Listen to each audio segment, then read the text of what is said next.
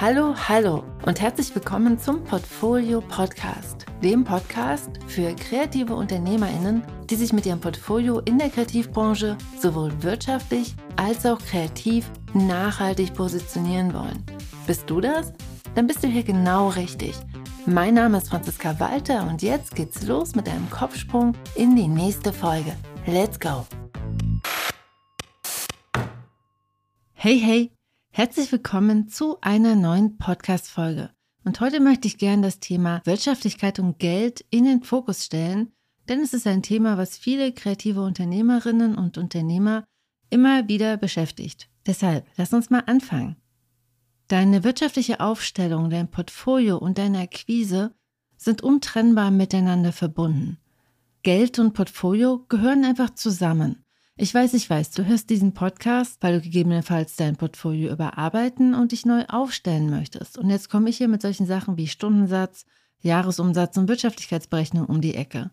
Aber mit deinem Portfolio akquirierst du deine Aufträge und die sind die Grundlage deines Einkommens, mit dem du sowohl dein Unternehmen als auch dein privates Leben finanzierst. Welche Art von Aufträgen dein Portfolio generiert, gut bezahlte, schlecht bezahlte, hat also einen direkten Einfluss auf dein Leben, auf deine Zufriedenheit und auf deine mentale Gesundheit. Und außerdem ist dein Portfolio ein Spiegel für deine individuelle Einstellung zu Geld und für den Wert, den du selbst in deiner kreativen Arbeit erkennst. Hast du nur eine sehr schwammige Idee davon, was deine Arbeit eigentlich bewirkt und welchen Wert sie erzeugt, sieht man das auch in deinem Portfolio. Und dein Gegenüber kann das dann in deinem Portfolio ablesen wie aus einem Buch, sowohl deine Einstellung zu Geld als auch deine Einstellung zu deiner Arbeit. Und deshalb ist es wichtig, sich mit dem Portfolio wirtschaftlich selbstbestimmt und nachhaltig aufzustellen, damit dein Portfolio dich unterstützt, die Aufträge zu akquirieren, die zu deiner wirtschaftlichen Vision passen. Und deshalb ist die Portfolio-Thematik untrennbar mit der Wirtschaftlichkeitsthematik verknüpft. Deshalb lass uns mal anfangen mit einem How-to, wie stellt man sich denn eigentlich überhaupt wirtschaftlich auf? Erfolg in der Selbstständigkeit entscheidet sich über die Zeit.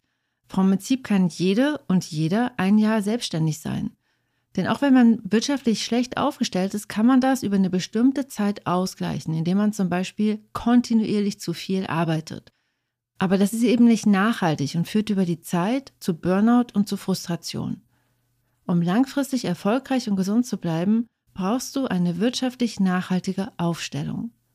Im ersten Schritt gilt es also, dich wirtschaftlich so aufzustellen, dass du mit deinem Unternehmen in der Lage bist, langfristig und kontinuierlich so viel Geld zu verdienen, um entspannt zu existieren und bestenfalls auch noch deine Visionen und deine Ziele zu verwirklichen. Deshalb jetzt die große Frage, wie geht das? Beginnen wir mal mit Schritt Nummer eins. Verschaff dir als allererstes einen Überblick über deine Fixkosten und vergleiche diesen Wert mit den Ausgaben, die deine Vision von dir kosten würde. Deine Vision beschreibt ja die Ziele und Wünsche, die du über zum Beispiel die nächsten fünf oder zehn Jahre erreichen möchtest. Wie viel Einkommen brauchst du dafür, um diese Ziele und diese Wünsche zu erreichen? Kalkulier dann im Schritt zwei deinen Stundensatz basierend auf diesen zwei Werten. Es ist okay, erst einmal einen Mittelwert aus deinen aktuellen Lebenshaltungskosten und den Kosten deiner Vision zu bilden. Aber es ist wirklich, wirklich, wirklich wichtig, dass du deine Vision hier mit reinrechnest. Ansonsten bleibst du wirtschaftlich genau dort stehen, wo du gerade bist. Deshalb rechne deine Vision in deinen Stundensatz mit ein. Und wenn es erstmal nur über einen Mittelwert ist. Und lerne dann im dritten Schritt deine Märkte kennen und bewerte deren wirtschaftliche Situation realistisch. Frag dich dann, ob du gegebenenfalls weitere und andere Märkte brauchst, um dich wirtschaftlich besser aufzustellen. Hier ist es wirklich wichtig, ehrlich zu dir selbst zu sein und ganz genau hinzuschauen. Sowohl in der Illustration als auch im Design Gibt es Märkte, die als alleiniges Standbein wirtschaftlich einfach zu schwach sind? Möchtest du auf so einem Markt arbeiten, brauchst du dringend ein zweites, wirtschaftlich stärkeres Standbein. Hast du diese drei Schritte gemacht, treffe dann im vierten Schritt eine selbstbestimmte Entscheidung, wo und wie du deine dir zur Verfügung stehende Zeit einsetzen möchtest. Mit einem wirtschaftlich starken Standbein schaffst du dir zum Beispiel zeitliche Freiräume, um auch wirtschaftlich weniger attraktivere Aufträge anzunehmen. Diese können dann zum Beispiel Herzensprojekte sein, die dich glücklich machen. Diese Rechnung geht allerdings nur auf, wenn du ehrlich und mit der wirtschaftlichen Brille sowohl auf deine Zeit als auch auf deine wirtschaftliche Situation schaust, diese analysierst und selbstbestimmt gestaltest. Vielleicht denkst du ja jetzt, stimmt ja alles, aber die wirtschaftliche Realität sieht in der Kreativwirtschaft nun mal ganz oft anders aus. Was hilft es mir denn zu wissen, dass ich 100 Euro die Stunde verdienen müsste, um eine Vision von mir zu realisieren, wenn ich in meiner beruflichen Realität konstant deutlich weniger angeboten bekomme? Und ja, du hast recht, es ist nicht immer einfach, in der Kreativwirtschaft gute Honorare zu verhandeln. Deshalb hier nochmal drei Strategien, wie du dir das leichter machen kannst. Strategie Nummer eins: Ich habe es mir zur Gewohnheit gemacht, immer zu fragen, ob da noch was geht. Und dabei zeigt sich, ja, meistens geht da noch was. Und wenn man nicht fragt, ist die Tür dazu verschlossen. Das Schlimmste, was passieren kann, ist, dass mein Gegenüber Nein sagt. Und sollte das passieren, kann ich immer noch entscheiden, ob ich für den geringeren Preis eine weniger komplexe und schnell umsetzbare Lösung anbiete oder ob ich absage. Strategie Nummer zwei ist eine meiner Lieblingsstrategien. Ich überlege bei jeder Verhandlung, um welchen wirtschaftlichen Wert es denn hier eigentlich geht. Wenn mein Gegenüber mit meiner Arbeit das Geld in Schubkarren davonfährt und mich gleichzeitig schlecht bezahlen will, finde ich das ziemlich unfair.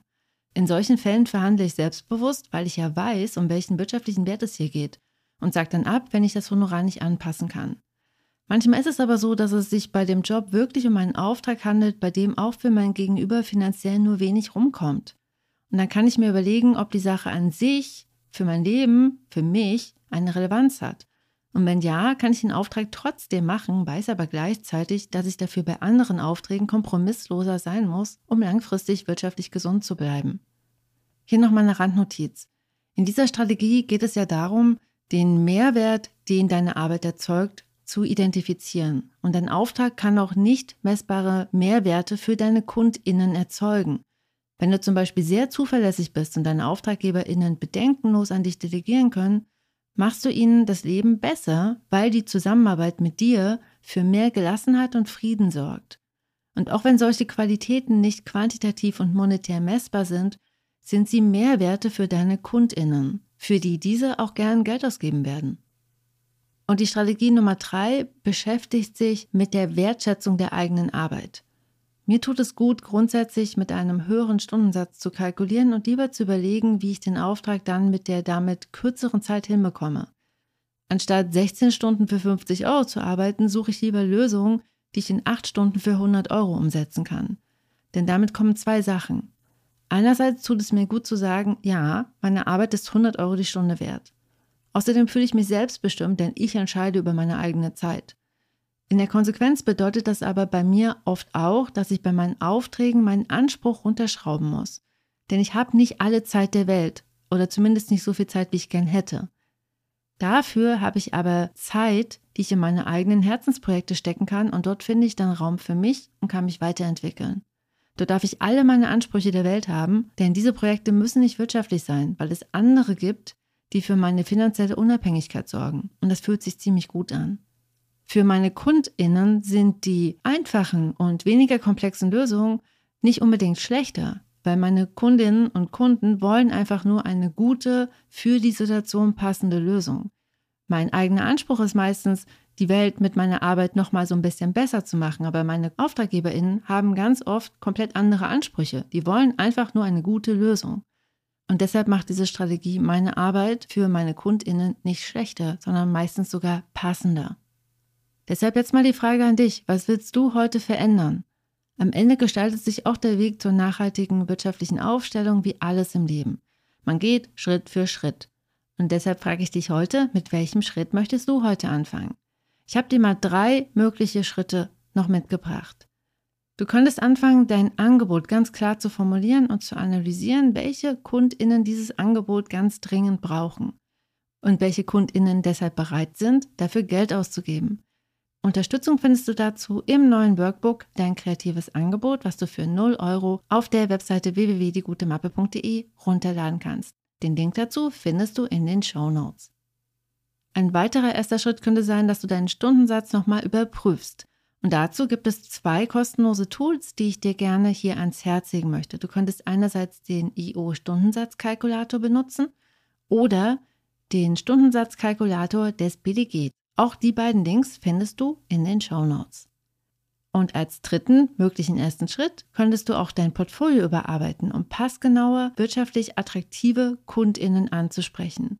Und dabei hilft dir die Portfolio-Checkliste, die dir die sechs typischsten Fehler vorstellt, die in Portfolios so passieren und dir auch Lösungen aufzeigt, wie du diese Fehler vermeidest. Auch dazu findest du den Link in den Show Notes und auch dieses PDF kannst du dir für 0 Euro herunterladen. Und dann, dann geh deinen ersten Schritt, noch heute. Eins, zwei, drei und los geht's. Wir hören uns dann nächste Woche. Bis dahin, liebe Grüße und tschüss. PS, kennst du eine kreative Person, die von diesem Podcast profitieren würde? Dann schicke doch einfach mal den Link dazu. Sharing is caring. Und wenn wir alle an einem Strang ziehen und uns alle wirtschaftlich besser aufstellen, dann können wir Dinge verändern. Zum Beispiel, dass Stundensätze nicht weiter sinken, sondern wieder steigen. Lass uns damit anfangen. Heute noch. Bis dann.